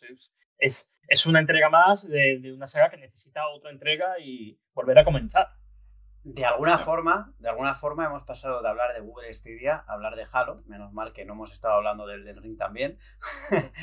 ¿Os imagináis el del Ring en Stadia, ¿Y ahora dónde me queda mi New Game Plus 9 en Stadia? Hombre, hombre, bueno. Mm. Eh, lo que está claro es que Halo Infinite, bueno, todavía está vivo, todavía tiene ciertas oportunidades. Google Stadia ya ha pasado a mejor vida, se utilizará pues lo, la tecnología supongo que la emplearán para, otras cosas, pero el servicio pues ha dicho adiós. Adiós a los juegos gratuitos, que también, todos los juegos gratuitos que te daban siendo... Esto también es curioso, ¿eh? Todos los juegos que cuando eras suscriptor de este Día Pro eh, recibías cada mes varios juegos, pues mira tú que esos juegos ya no son gratis y ya no son tuyos. Correcto. Con esta triste noticia para algunos alegre por lo que Pedro ha dicho, nos, vamos a hablar de, otra cosa que, bueno, El Señor de los Anillos, que ha, dado, ha traído bastante cuerda y esperemos, esperemos ver aquí opiniones diferentes. Bueno, podemos decir que, que, este año ha sido el año de las series de fantasía, porque hemos tenido dos series que a priori eh, pues han levantado una expectación enorme. Una es La Casa del Dragón, la precuela de, Juego de Tronos, y la otra es El Señor de los Anillos, Los Anillos de Poder, que vamos, poder, poder ha tenido poder de gastarse un pastón lo de Amazon, ¿no? Que, eso se ve, vamos, nada más mirar eh, unos segundos de metraje de la serie, ves que ahí se ha gastado los millonetis y se lo han gastado bien, al menos en lo que, en lo que se refiere a cómo se ve la cosa, ¿no? Se ve muy bien hay buenos efectos especiales. Eh, no se ve de cartón piedra. Pero bueno, eh, el problema ha llegado porque, uno, algunos creen que, la serie pues, es muy lenta, eh, la serie es aburrida incluso, ¿no? Ha habido mucha gente que ha dicho que es aburrida. Y yo quiero saber, aquí lo ha visto, lo ha visto ya Pedro algunos episodios y creo que lo ha abandonado, que me cuente un poco su punto de vista para, bueno, para contrastar un poco las opiniones. Bueno, pues a ver, Borja, yo creo, a ver, eh, es verdad que la serie, la serie tiene, tiene, otro poder, que, es, que es, es, es, un poder que tienen pues también algunas etapas del Tour de Francia o, o los documentales de la 2. Eh, me, he acordado un poco de la frase que dijiste la, la semana pasada de que se cuece a fuego lento, ¿no? Esta es que se cuece a fuego muy lento, demasiado lento. Ya partiendo, partiendo de la base de que lo ve alguien, a ver, no, no, quiero, no quiero trolear, ¿eh? quiero, quiero justificar, Alejandro, no te rías, estoy intentando justificar. Hay que a fuego tan lento que, que eso ni, ni hierve, macho. Ya, a ver, eh, yo me, me, pasa un poco, a ver, no me pasa como con Star Wars, porque sí es verdad que yo veo algo de Star Wars y me, y me suele gustar, y me suele gustar. Sin embargo, no he leído los libros del Señor de los Anillos, eh, las películas, solo he visto la primera del Hobbit y me gustó bastante, la verdad, me pareció una película muy divertida, está bien, pero no soy absoluto fan del, del universo de Tolkien. ¿No, ¿No, has visto la de Peter Jackson, la, la, trilogía? No las he visto. ¡Ostras! Esto sí que es para cerrar el podcast. No, no, no. no, pero no, no, ¿por qué le he llamado? Pero bueno. No lo sé, no lo sé. A mí me han vendido que que iba a ser un buen colaborador para este podcast, pero ya el primer día ha, dilapidado Zelda y ahora dilapida el Señor de los Anillos. Pero esta serie, esta serie es precuela, ¿no? De las películas de Peter Jackson. Entonces, No, al final, no, pues, realmente, está- realmente es precuela no de las pelis de Peter Jackson, que no tienen los derechos, sino bueno, de la, de la o sea, Mm. a nivel cronológico sí, transcurre miles de años antes que, que El Señor de los Anillos. Hmm, Pero ya, bueno, Bueno, eh, me, A me ver. refiero. Ya, ya, dentro de, ya dentro de que no es, no es un universo que a mí me apasiona, ves los dos primeros episodios que yo creo que cualquier, incluso hasta el fan más loco de Señor de los Anillos tiene que, reconocer que no son dos episodios para enganchar a alguien, mucho menos a alguien que no es fan. discrepo. Eh, A mí me engancharon bastante y de hecho fue eh, Mm. en siguientes episodios cuando se me empezó a hacer más lento, pero los dos primeros episodios a mí sí que me engancharon. ¿eh? Es verdad que, como Pues- dices, eh, Mm. evidentemente el ritmo es muy lento, pero escuchaba o leía a nuestra compañera de serialistas, eh, Marina Such, hablando que, diciendo pre- precisamente que el tema del Señor de los Anillos no es un problema tanto de ritmo, sino de que hay muchos personajes y han tenido que construir eh, todas esas historias que al principio están disgregadas para que en el capítulo que ha salido esta semana y que entiendo que ninguno ha visto, eh, pues verdaderamente explotara, porque el último episodio de Los Anillos de Poder es verdaderamente eh, maravilloso. O sea, así te lo digo. Me ha parecido una auténtica pasada, no solo a nivel de a nivel estético, a nivel de efectos especiales, sino también cómo está entrelazada en las batallas y a la vez cómo sabe también eh, parar un poco el ritmo y narrarte una historia que, que al fan de Tolkien pues le, le va a gustar porque, bueno, no puedo hablar porque me, me amenazarían con, con spoile- de- por ser spoileador, pero no sé, este último episodio Es a mí me ha dejado muy, muy sorprendido.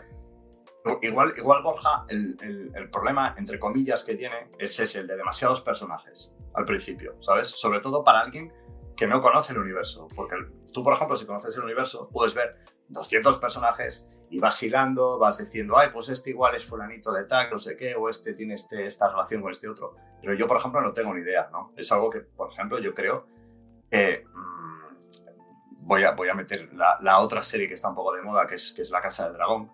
La Casa del Dragón se centra en personajes muy, con- muy concretos y ya desde el principio mm, tú coges y dices, este es mi personaje favorito. Sí, por pero ejemplo, ves, ves a, fíjate. ves a Daemon Targaryen Sí. y dices, qué asco me da este tío". Pero fíjate Dices, que este. nombras la Casa del Dragón y precisamente el Juego de Tronos tenía muchísimos personajes y también tuvo que construirse poco a poco. Eh, tú no conocías a- de verdaderamente a los personajes hasta que empezaba a avanzar la, la trama. Y en el caso del Señor de los Anillos pasa un poco parecido, pero eh, no sabría decirte si verdaderamente, porque a mí, a mí también me ha pasado, ¿eh? que ha habido varios capítulos que me ha dado la sensación de que la cosa no avanzaba mucho, que, había mucho metraje, pero que no, no, no, no, lo, veía yo tanto. eh, veía como que el problema del Señor de los Anillos, los Anillos de Poder no es el ritmo, es que los personajes les falta tridimensionalidad. Y yo no sé si eso lo van a, lo van a adquirir con el tiempo. Eh, me ha parecido que los personajes se han presentado y se han ido desarrollando de una forma un poquito plana. Y yo creo que ahí está el problema de, esta serie. No tanto que el ritmo sea lento o que no haya acción hasta X capítulo, etcétera, etcétera. Eh, Es un poco difícil, pero mm, también creo que hay que dar tiempo a las cosas. Más cuando es una serie de cinco episodios. Yo entiendo a la gente que dice, es que yo si no me engancha en el primer episodio lo dejo y a mí me tiene que enganchar desde el primero para que siga porque hay muchas series, hay mucha competencia, lo entiendo. Pero también creo que en series largas hay que dar tiempo a que se desarrolle todo y que no todo te lo den mascado desde el principio. Pero a nivel de producción también es alto porque yo he visto algunos El clips en Twitter no, de situaciones... El nivel de producción es muy alto. Eh, Sí, Aquí la gente se queja por el Wargo no sé qué, que es un CGI buenísimo, en realidad. O sea, a mí me parece buenísimo, pero no, no, no, no, yo no. A ver, puede haber, como en cualquier, como en cualquier serie, como en cualquier cosa, puede haber un cazapo, puede haber algún efecto especial que cante según qué circunstancia, pero el nivel general de, de la serie es muy bueno. Eh, ya- Yo es que he visto un clip, eh, no voy a decir los personajes por el spoiler, pero es en plan, eh, está como, hay un personaje como medio encerrado en un calabozo y de repente mete a cuatro guardias en un calabozo y se va en plan película Mr. Big. Y es como, joder, esto está al nivel de la persecución aquella de, de Star Wars. Creo que, creo, que es la escena que dices, pero no, a ver, en general el nivel es muy alto. Ahí yo creo que pocas quejas puede haber. Eh, aquí, ¿qué problema hay? Bueno, ha habido, ha habido varios debates, varios microdebates dentro de esto y algunos pues que no tienen mucho sentido. El primero es el típico que está saliendo ahora con todas las series de Marvel que te ponen a un, te ponen a un elfo negro y la gente, y hay gente que automáticamente eh, salta, ¿no? Porque ve inconcebible que haya orcos, pero. O sea, ve inconcebible que haya un elfo negro, pero que haya orcos, pues no le, no le canta, ¿no? Es el debate de siempre que pasa también mucho en los videojuegos. Y eso ha tenido muchos mensajes de odio que han derivado pues en Review Bombing, etcétera, etcétera. Y luego está eh, el segundo microdebate, que es el de, el de la adaptación. ¿Qué problema hay con la adaptación de Los Anillos de Poder? Pues que no es una adaptación que esté apegada eh, a la obra de Tolkien, porque, primero, el autor eh, tampoco tenía todo claro. O sea, El Señor de los Anillos es una adaptación que, en cierto modo, es más sencillo que esto. Que primero tienen. Le faltan los derechos de algunos libros, o sea, tienen los derechos del Señor de los Anillos del Hobbit y creo que de los apéndices, pero no tienen los derechos del Silmarillion. Entonces aquí eh, ya les presenta un primer reto, que tienen que utilizar la inventiva pues, para hacer cosas. Eh, yo no lo veo mal. Entiendo que haya gente que, que muy, muy apegada al canon o entre comillas, que quiera ver las cosas como las escribió el autor, bla, bla, bla.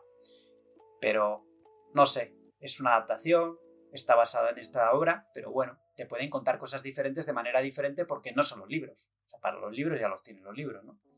No, yo creo que la adaptación tiene que tener un punto intermedio. O sea, yo no soy de los talibanes de las adaptaciones 100%, pero por ejemplo sí que estoy más a favor de la adaptación, por ejemplo, que hizo Peter Jackson. Eh, sí, pero, de hecho, recientemente... pero Peter Jackson también tuvo ese problema. También se cajó mucha gente. El abismo de Helm que apareciera los elfos, bla, bla, bla, que, que Arwen hiciera tal cuando lo hacía otro personaje en el Señor de los Anillos. Eso trajo también mucha cola en su día. Y no había redes sociales, ¿eh? Y no había redes sociales, pero el tiempo le ha dado la razón y al final se ha convertido en obras maestras en cuanto a adaptaciones. Sí. Porque de hecho, yo estoy leyendo ahora mismo en la comunidad del anillo. Y hay el inicio es prácticamente como ver la película. Pero no está Tom Bombadil. no está Tom Bombadil y eso claro, también. Llega el fragmento de Tom Bombadil que fue súper polémico en su día, pero es que lo leo y digo, eh, es que claro, llevarlo a la gran pantalla yo aquí, yo aquí voy a ser polémico. A mí la parte de Tom Bombadil de los libros es infumable. coñazo. Y igual, igual nos atacan luego, pero de verdad no me gustó nada. O sea, no es una parte que a mí me, yo me alegré de que la quitaran.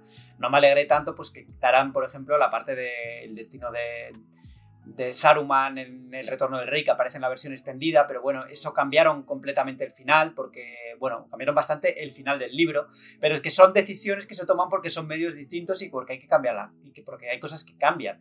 Eh, pero a lo que íbamos de los Anillos de Poder, eh, el tema es que es una adaptación más, complicada, porque no tienes los textos como tal para, para, apoyarte, ¿no? ¿no? Tienes un fundamento firme, no pisas sobre, sobre terreno firme.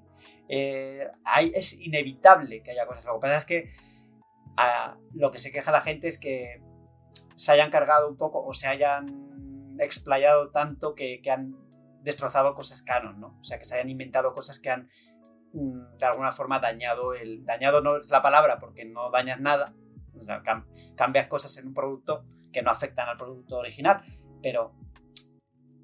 ¿Me entendéis lo que quiero decir? Sí. sí pues eso. Que, que a mí no me importa. O sea, yo en este tipo de, en este tipo de producto, pues no me importa tanto, quizá porque tampoco soy el mayor fan de los libros del Señor de los Anillos. A mí me gusta mucho El Señor de los Anillos, lo he consumido mucho, pero no soy ese estudioso de Tolkien que se sabe absolutamente todo. Y Robe, ¿tú tienes intención de verla? Tengo, tengo intención de verla, no, la he visto porque, bueno, estoy, como ya he comentado algunos antes del, pod, del podcast, eh, estoy viendo Juego de Tronos por primera vez, desde hace tanto tiempo, bueno, recibiendo muchas recomendaciones, ¿no? Porque, bueno, sabía que era una serie que le gusta a prácticamente todo el mundo, que fue histórica y demás. Y, bueno, me tiene atrapado.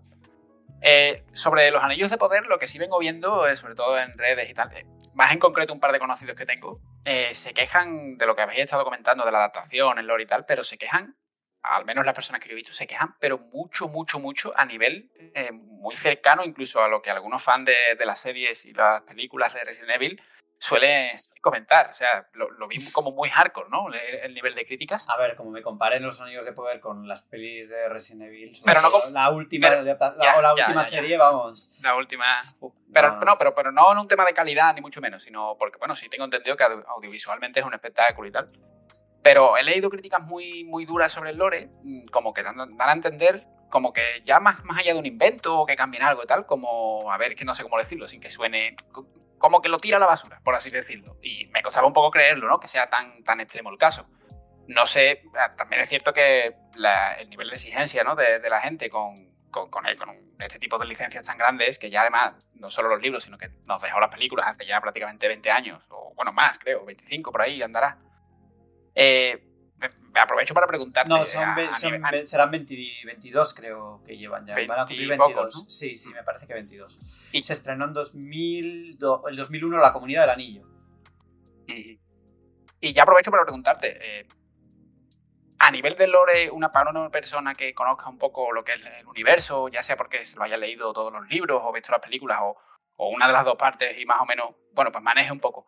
A nivel de lore esa persona que a lo mejor no es súper entendido, como tú has comentado, que tú no eres tampoco, llega ahora mismo a los anillos de poder, ¿se tiene que esperar algo que no, que no va a tener relación prácticamente alguna con lo que conoce de base o, no es tan exagerado como, como, yo he leído? Hombre, relación tiene, evidentemente, porque son los mismos personas, hay muchos personajes conocidos, ¿no?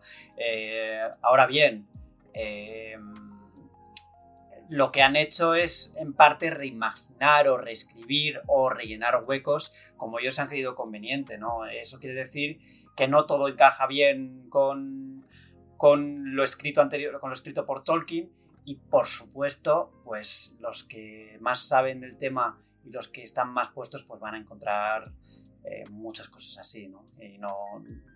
Eh, ya, yo ya os digo que entiendo que haya gente que, que se sienta molesta, pero desde mi punto de vista, que igual yo no soy eh, un espectador tan especializado, eh, pues a mí no me ha molestado, pero, pero, pero sí. Yo creo que sí que hay cosas gordas que, que, que, que no siguen, digamos, el canon oficial, entre comillas. Que es que esto no es esto es un poco diferente porque no es como Star Wars, ¿no? Que tienes un canon más o menos establecido y una continuidad eh, bastante clara. En el caso del Señor de los Anillos, por lo que yo tengo entendido, pues hay conceptos que no están del todo, del todo solventados, que incluso el propio Tolkien cambió de versión eh, en según qué circunstancias, ¿no? Como por ejemplo el origen de los orcos. Cuando yo tuve que hacer la pieza Mary Station sobre este tema, me encontré que había muchas teorías y que algunos decían, o sea, que, en un momento se dijo que, que, eran elfos originalmente, en otros que eran humanos, en otras ocasiones como que eran mezcla, o sea, que no había una, una historia clara y fija de cómo había sido esto. Entonces entiendo que hay más cosas así. Que esto es una mitología que se ha ido que se fue construyendo a medida que, pasaron, que pasó el tiempo y que, hubo, y que hubo cambios, que no fue una mitología viva. Bueno, Aquí creo que. con, el tema de que la, hemos visto pocos de los que estamos aquí, estamos un poco a la expectativa. Que os he dejado aquí para que comentéis algo. Yo es que me estáis. Una polémica, tío. Me está, muy polémica. Me decepcionando, ¿eh? Yo creía que aquí habíais venido todos al pie del cañón. Bueno, la semana que viene, la semana que viene, en principio, vamos a hablar de. Vamos a hablar de la Casa del Dragón y espero que hayáis hecho, hayáis hecho un poco los deberes, ¿no? Es así. Claro, eso sí que está al día y hay que ponerse de pie porque se están cascando una serie del copón. ¿eh? Pues a mí me parece maravilloso. De hecho, mi serie, Muy buena. Mi, serie favorita, del año, probablemente. Junto a Better Call Saul, junto a Better Call Saul, que es una pasada. A mí lo que, lo que, me pasa, Borja, con, con, con, Los Anillos de Poder es que es una licencia a la que tengo mucho respeto por desconocimiento. precisamente. Eso es. Y, y, porque, y porque yo creo que lo, de la, lo, del, lo del ritmo lento es un poco inherente ya a, la licencia, porque yo he intentado leer los libros y es que los libros tienen un ritmo también, eh, o sea, se lo toma con calma, ¿sabes? Y la película, yo empecé a ver La Comunidad de los, de, del Anillo y me quedé dormido. No, me quedé dormido li, liter, literalmente, ¿sabes? También la vi en, un momento un poco tal que yo estoy igual, oye, estaba, estaba reventado, ¿eh? Estaba cansado aquel día, me acuerdo perfectamente. Pero entiendo que es algo inherente a la, a la, a la serie. Y, y, eso, que es que yo no, desconozco el lore por completo. Entonces yo tampoco quiero criticar mucho porque yo creo que criticar desde el desconocimiento es un poco... No es plan, ¿sabes? Con estas palabras tan sabias, vamos a, vamos a, a, parar este pequeño debate sobre el Señor de los Anillos, unos segunditos y vamos con a qué estamos jugando.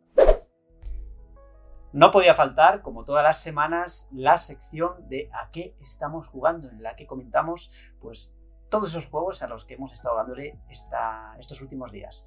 Eh, Pedro, empiezo por ti.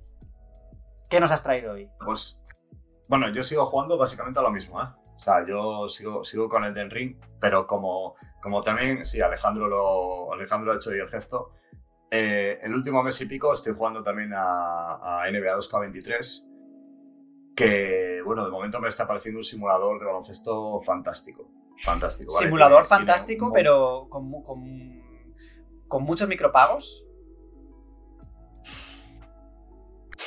A ver, eh, yo creo que es el, juego, el, el, el, simulador deportivo que más incita a micropagos. El que más. Eh, te lo digo yo, que yo, a ver, yo he jugado a, a, a los últimos años a Ultimate Team de FIFA, he jugado al de Madden, he jugado al de, al de MLB The Show, el de béisbol, y, y yo creo que el de 2K es el que más incita a los, a los, a los micropagos.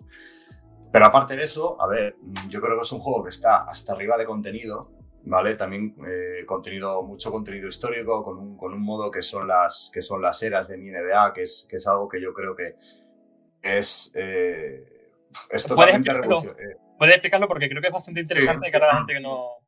Sí, a ver, eh, simplemente es, es, es, bueno, simplemente entre comillas, porque tiene, tiene tela. Es empezar un modo manager en cuatro épocas diferentes. Es decir, te deja empezar en los años 80, en el año 83 en concreto, te deja empezar en los 90, que me parece que puedes empezar en el 92, o sea, después del primer anillo de, Jordan en los Bulls. Puedes empezar en el 2000, 2001, 2002, o sea, cuando estaban ganando los Lakers de, de Shaquille O'Neal y Kobe Bryant, o puedes empezar en la actualidad. ¿Vale? Y cuando tú empiezas, puedes elegir la franquicia que tú quieras y están las plantillas reales. ¿Vale? Están las plantillas reales y a partir de ahí juegas un modo manager en el que cada, eh, en que, cada verano entra la clase real del draft correspondiente a cada verano, hay elecciones del draft y tal, hay cambios de reglamento, hay cambios de uniforme y tal, y tú como propietario de una franquicia puedes eh, votar a favor o en contra de esos cambios de reglamento, ¿no? A la vez que, bueno, pues ves como pues, pues cambian muchas cosas, ¿no? A lo, a lo largo de la historia. Yo, por ejemplo, para, para hacer el, análisis, eh, para que os hagáis una idea, por ejemplo, en el draft del 92, que me parece que es el que, el que entra Shaquille O'Neal, Shaquille O'Neal vuelve a ser número uno del draft, pero le eligen los Dallas Mavericks. ¿Vale? Entonces se producen ese tipo de cambios divertidos, ¿no? Que te cambian un poco la historia de la liga por completo. Un poco eh, haciendo un símil futbolístico, para, para, que alguien lo, lo, entienda, es como si tú empiezas un modo carrera en el, FIFA eh, con el Barça de Cruyff, ¿sabes? O con, o, con, el Madrid de los Galácticos. Y a partir de ahí, pues se empiezas a hacer fichajes con los jugadores de la época. ¿no? Mí me parece una cosa tremenda que, evidentemente, a nivel de fútbol es, es, es imposible hacer, porque estamos hablando de miles de jugadores y, y, y, decenas de ligas y centenares de equipos, pero que para, para el aficionado veterano del baloncesto es un contenido increíble. Pero, pero una pregunta, ¿tú puedes llevar eh, a los Chicago de Jordan del 92 a a la época de los 2000, de los Lakers dominantes, y puede fichar a Kobe Bryant de los Bulls y viceversa. O sea, ¿es, una, ¿es un manager año a año o va dando saltos? Sí. No, no, es año a año. Es año a año, en efecto. O sea, que sí, sí. jugar como 20 años de baloncesto NBA. 40 años. Es que, empieza, es que empiezas, en el, empiezas en el 83. Me lo es que tú arrancas. Sí. Claro, claro, arrancas desde el 83 jugando temporada tras temporada, los agentes libres, tal, eh, los jugadores reales de cada franquicia. Claro, es que me, el, recuerdo en la, en la, presentación de este modo en agosto, el productor nos dijo que es que eran, habían sido años de trabajo y de documentación, porque claro, estamos hablando de, de, muchísimos jugadores, no solo los jugadores de cada año, sino los jugadores nuevos que entran cada verano, los jóvenes claro, que entran ah, Es, es, una, es una cosa tremenda y titánica. Entonces yo creo que es un contenido que vale la pena, vale la pena destacar. Alejandro, ¿qué has estado jugando tú? Pues yo he estado con dos juegos. El primero, Marauders, que dentro, bueno, en esta semana se publicará una impresión de PlayStation. El acceso anticipado comienza el lunes, bueno, comenzó el lunes 3, se publica el martes el podcast. Y es un Escape from Tarkov Live. En vez de campo soviético, nos vamos al espacio. Eh, la estructura de la partida cambia un poco. Eh, llevas tu nave hacia una nave gigante elige la puerta de incursión y empieza como una especie de recorrido pasillero entre jugadores, inteligencia artificial, eh, vamos, eh, la típica carrera de conseguir más loot y luego escapar con vida. Y, la verdad es que creo que para la gente que se le hace bolas que afrontar, pues creo que tiene el, ritmo ideal eh, rápido de shooter actual moderno, pero con ese toque de exploración, de luteo, no hay HUD, es durete pero a la vez fácil de jugar. Creo que si a alguien le gusta ese, género concreto, eh, hay, que, hay que tenerlo en cuenta y sobre todo que tiene cooperativo, que puede jugar con amigos. Y el segundo es, y me tengo que poner casi de pie, Half-Life Alyx. Hablando contigo, Borja, estas semanas de meta, quest y tal, y, de rular la VR, pues me ha apetecido instalarlo y la verdad es que lo estoy es increíble. Hay una parte en donde consigues una linterna y cuando la consigues el juego se convierte como una especie de survival horror. Pero ojo, que David ha dicho que. nuestro compañero David ha dicho que sois un poco exagerados, ¿eh? ¿Tú crees sí, bueno, pero David. ¿Crees que es exagerado Yo creo que él es exagerado hacia abajo. Porque yo creo que en cuanto a realidad virtual, he jugado a varios juegos y a nivel de interacción, de dirección, es el mayor triple A que hay ahora mismo y, evaluarte sobre qué se tiene que medir el resto del juego. O sea que si ahí tienes VR, incluso MetaQuest 2, lo enchufas a tu ordenador. O sea, o se juega con streaming, que ahora MetaQuest lo permite también, ¿eh? Sí, pero en mi caso, como no tengo otro modo en externo, eh, el mío, como tiene tantos dispositivos conectados, va un poco tal, ¿no? Pero con cable, eh, eh, que es como jugarlo prácticamente enchufando por la gráfica. Increíble. Más deberes, más deberes. Elden Ring. Half-Life. Y Alex. no poco, ¿eh? No poco. no es poco, no es poco. Robe, eh, ¿con qué has estado? Bueno, yo también estoy con dos juegos. Uno de ellos es FIFA 23. Los primeros días tratando de, adaptarme un poco ¿no? a la nueva entrega, a los pequeños cambios que hay y tal, y bueno, con algún que otro, que otro enfado, porque bueno, acostumbro jugar online contra, contra otros usuarios y tal, y, y bueno, digamos que vivo el fútbol de una manera un poco similar. Eh, o sea, vivo el FIFA, los partidos online de una manera similar a la que veo, a la que vivo los partidos de mi equipo por la televisión, ¿no? Eh, no estoy especialmente contento con el juego, aunque bueno, está bien, por decir algo. Y el otro es Valkyrie Elysium, que es la nueva entrega de la, de la saga de Square Enix, que me tiene un pelín, bueno, un pelín, me tiene bueno, vamos a decir las cosas como son, me tiene bastante decepcionado, iba a decir un pelín, no sé por qué, eh, teniendo en cuenta sobre todo que la segunda entrega de la saga, Silmeria, no voy a decir que, es uno de mis juegos favoritos de siempre, pero sí es uno de mis favoritos de, su generación, que es la de PS2. Y en este caso, pues bueno, han cambiado por completo la saga, es un hack and slash, eh, un juego ligerito, corto, muy lineal, muy, muy plano y tirando a pobre en todos los sentidos, en todos los apartados, mejor dicho. Y bueno, un poco decepcionado, aunque la verdad es que era, algo que veía venir, eh, por los tráileres y, algunas imágenes que se fueron mostrando durante los últimos meses. Y bueno, pues eso es todo por ahora. No, no, tengo más frentes abiertos hasta que, bueno, hasta que decida empezar otra partida del Ring, que, que podría ser hoy, podría ser mañana. No, no, pero, pero no, no queremos que todos los eh, a que estamos jugando sea el del Ring. ¿eh? No, eh, déjame compartir un mensaje. Perdón, Robert, por romper la privacidad. 28 de septiembre de 2022 ha, ha salido el acceso anticipado de FIFA hace apenas horas, recibo.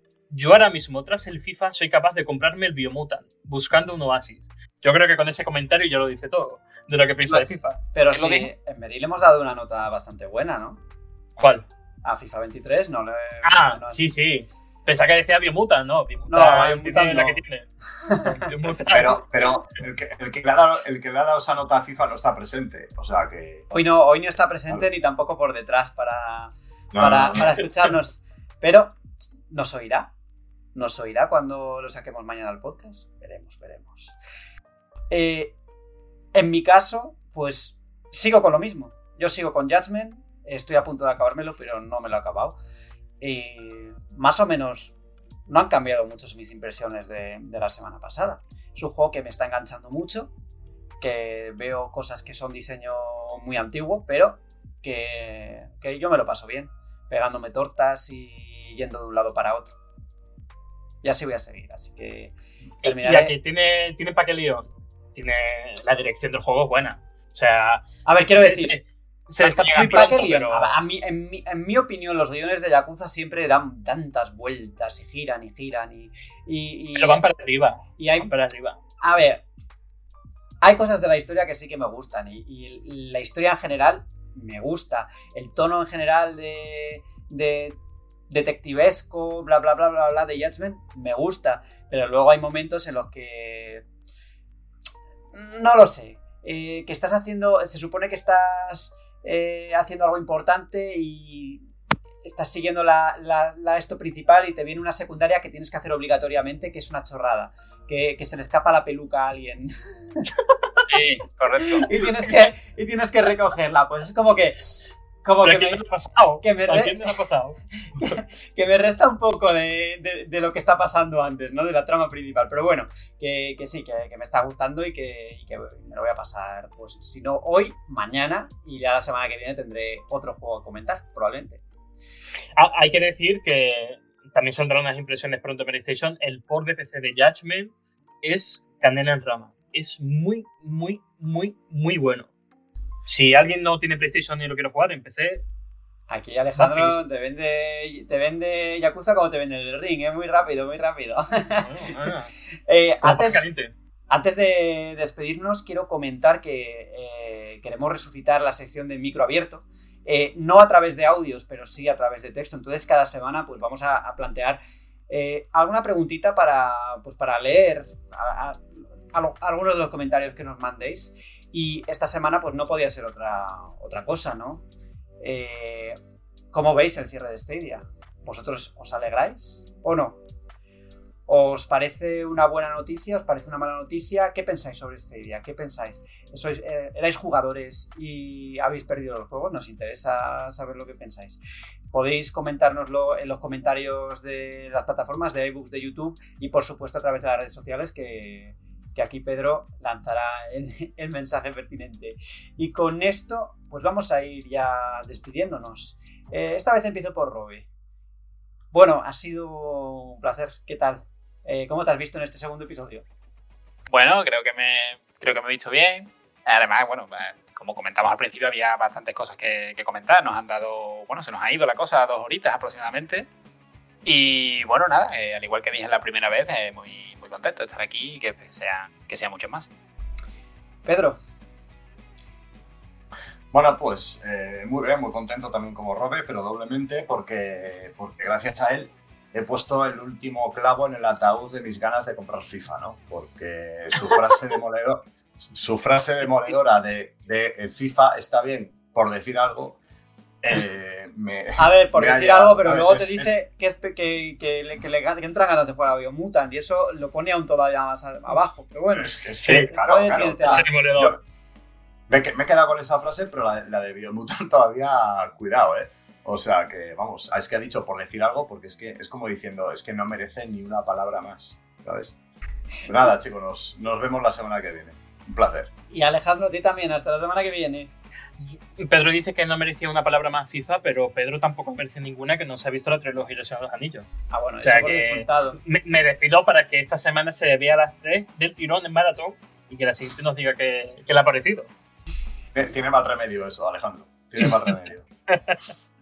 Y yo también me despido hasta la semana que viene, pero antes de cerrar por completo, tenemos un vídeo de Paula Croft que ha querido despedirse de, todos vosotros, de todos nosotros. Y joder, es que la semana pasada, cuando dije que Paula ya no estaba, dije, Paula no está con nosotros y parecía que, que se había ido de funeral como Google Stadia. Pero no, no os preocupéis, ella está muy bien y la vais a ver en, el vídeo cuando acabe esto. Así que nos vemos la semana que viene. Chao, chao. Muy buenas a todos y a todas. Aparezco por aquí de forma estelar para un poco despedirme del Meri Podcast, en lo personal, digamos, porque, bueno, al final de la anterior temporada todavía no sabía que este barco mmm, iba a zarpar sin mí en esta ocasión. Y bueno, algunos ya lo sabréis, eh, ahora estoy de Community Manager en Bethesda, mmm, cambié un poco, digamos, de rumbo. Eh, con toda la pena, obviamente, porque después de estar seis años en esta familia de Mary Station, pues da mucha lástima tener que cambiar, pero a veces es necesario. Mm, yo creo que también así eh, la vida como que te aporta muchas cosas que a veces hay que tomar unos rumbos misteriosos y en este caso pues sí, he acabado en Bethesda. Eh, muy contenta también, no os puedo contar muchas cosas todavía porque hay secretos por desvelar, pero bueno, ya sabéis que se vienen juegos muy interesantes, así que quién sabe, tal vez en el futuro vuelva a aparecer por aquí, por el podcast, para hablaros de alguna cosilla de forma especial. Pero por ahora nada, simplemente decir que, que es una pena no poder mmm, compartir el programa semana tras semana con vosotros, pero sin duda os escucharé y os veré. Y nada, que mucho ánimo a todos y de nuevo muchas gracias por haberme tenido en la familia Mary Station durante todos estos años y espero que los oyentes, en este caso, eh, también, bueno, me echéis un poquito de menos, pero que sigáis apoyando al Mary Podcast siempre porque es un gran programa y, y, lo tendremos siempre todos en el corazón, los que han formado parte de nuestra vida de una forma u otra. Así que nada, muchas gracias y Borja, no digas que en paz descanse, no sé cómo dijiste, ya no está entre nosotros porque sigo, sigo por aquí, eh, tal vez no tan dentro del barco, pero, pero sigo a la deriva por ahí. Así que, que nada, que muchas gracias chicos, chicas y nos vemos.